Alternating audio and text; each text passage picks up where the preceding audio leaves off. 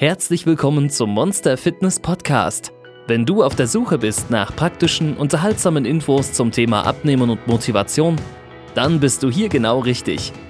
Hier dreht sich alles darum, wie du deinen inneren Schweinehund, dein inneres Monster in den Griff bekommst und ein dauerhaft besseres Leben erreichst. Ein wildes Ratzfratz erscheint. Nein, Moment, falsches Monster. Ähm, zurück zum Monster Fitness Podcast mit deinem Gastgeber Frank Olszewski. Hi, schön dich wieder begrüßen zu dürfen. Hast du dich schon mal gefragt, wie genau eigentlich Motivation entsteht? Und vor allem, wie kannst du diesen Prozess gezielt ausnutzen, um dein Ziel besser zu erreichen? Ist es möglich, sich für bestimmte Dinge binnen kürzester Zeit zu motivieren und langfristig die Lust und Motivation für etwas komplett umzudrehen? Darauf kannst du wetten. Viel Spaß mit dieser Folge. Motivation dekodiert. Deine Synapsen und du. In Motivation zum Abnehmen hatten wir bereits geklärt, dass die grundsätzliche Motivation daher kommt, dass wir bestimmte Dinge mit Schmerz oder Wohlbefinden verknüpfen. Es gibt noch einen anderen entscheidenden Faktor neben Schmerz und Wohlbefinden, der dafür verantwortlich ist, dass wir eine Motivation oder bei Schmerz eben eine Demotivation für bestimmte Dinge entwickeln. Das Zauberwort heißt Wiederholung. Und das kennst du, zum Beispiel vom Autofahren. Anfangs war es für dich vielleicht ziemlich anstrengend zu erlernen, kuppeln, Gang rein, Gas geben, wieder kuppeln, auf die anderen Autos achten, auf den Verkehr achten, auf die Ampel achten, bremsen, Gas raus, Lenker rum, Gang hoch, in der Spur bleiben und so weiter. Das sind eine ganze Menge Abläufe, die du inzwischen, wenn du immer noch oder wenn du überhaupt Auto fährst, automatisiert hast. Die meisten von uns denken nicht aktiv darüber nach, was unsere Füße da unten machen und wie wir jetzt Gas geben, mit Kuppeln verbinden und gleichzeitig den Lenker rumbewegen und dann noch auf das Auto vor uns achten.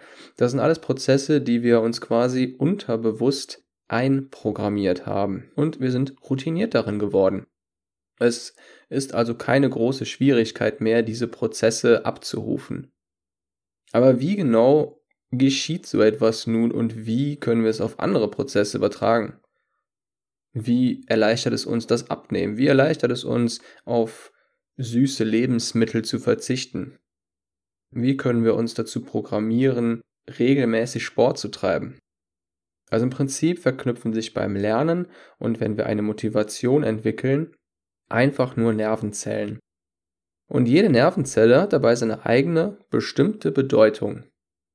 Stell dir unser Hirn mal als eine große Schaltzentrale vor und unsere Nervenzellen als kleine Punkte von denen winzige Antennen, Axone, ausgehen, die sie wiederum mit anderen Nervenzellen an ihrer Verbindungsstelle, der Synapse, verbinden.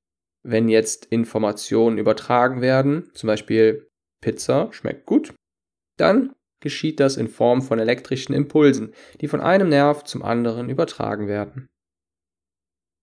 Du hast bestimmt manche der chemischen Botenstoffe, die auch Transmitter genannt werden, schon mal gehört.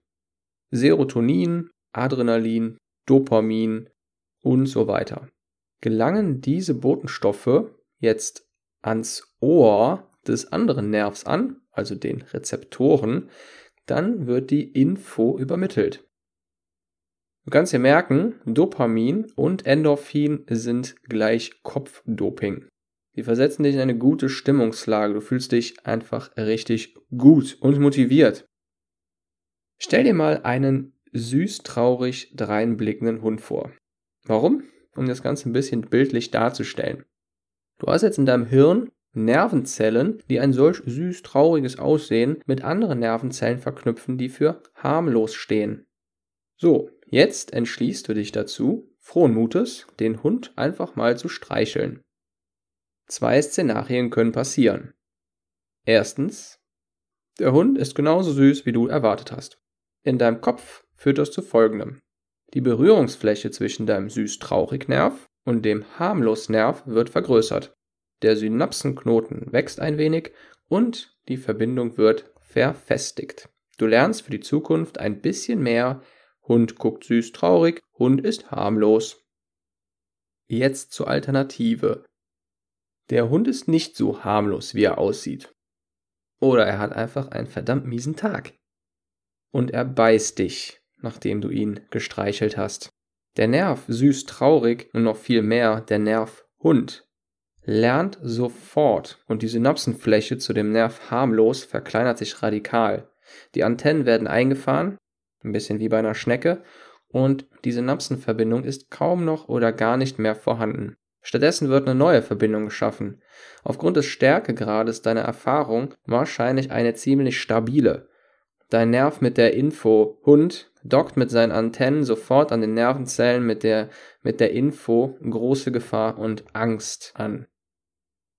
Je nachdem, wie krass diese Erfahrung bei der negativen Begegnung mit dem Hund war, kann die Erfahrung bis zum Lebensende reichen, wenn nicht dagegen interveniert wird. Du kannst dir vorstellen, dass Routinen so ähnlich funktionieren wie Muskeln. Bei Muskeln gehst du ins Fitnessstudio, du versuchst einen Wachstumsreiz zu setzen und dann wächst der Muskel, wenn du diese Bewegung mit dem Wachstumsreiz immer wieder wiederholst. Und generell gilt hier, solche Verknüpfungen zwischen den Nervenzellen funktionieren ähnlich und lassen sich damit gezielt trainieren.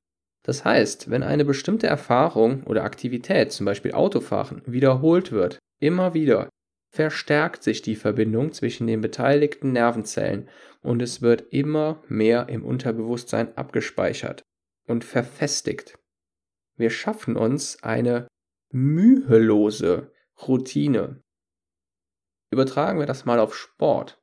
Du hast bestimmt schon mal von Menschen gehört, die gar nicht mehr ohne Sport leben können und die nicht gerade darüber rumjammern, dass sie jetzt schon wieder zum Sport gehen müssen. Für die ist es einfach, naja, es gehört einfach zum Alltag dazu und sie freuen sich auch darauf. Sie werden unzufrieden und es fehlt ihnen etwas, wenn sie mal keine Bewegung oder keinen Sport absolvieren können. Das liegt ganz einfach daran, dass sie sich durch lange regelmäßige Wiederholung eine Routine geschaffen haben, die sie anfangen zu vermissen, wenn sie nicht weiter eingehalten wird. Da ist also erstmal nicht Schmerz oder Wohlbefinden im Spiel, beziehungsweise es muss nicht zwangsläufig im Spiel sein, denn Menschen sind letztendlich Gewohnheitstiere. Wenn man sich einmal eine Gewohnheit eingeschleift hat, dann streben wir danach, dieser Gewohnheit auch weiterhin nachzukommen. Das funktioniert beim Rauchen, beim Autofahren, beim täglichen Spaziergang, beim morgendlichen Kaffee und auch beim Sport. Jetzt können wir aber noch mehr. Wir können diese Verbindungen nicht nur gezielt legen, indem wir eine Aktivität regelmäßig und lange genug, mindestens einen Monat lang, nachgehen, sondern wir können auch den Wachstumsgrad und den Spaßfaktor gezielt fördern. Du hast dir wahrscheinlich schon gedacht, wie es funktioniert.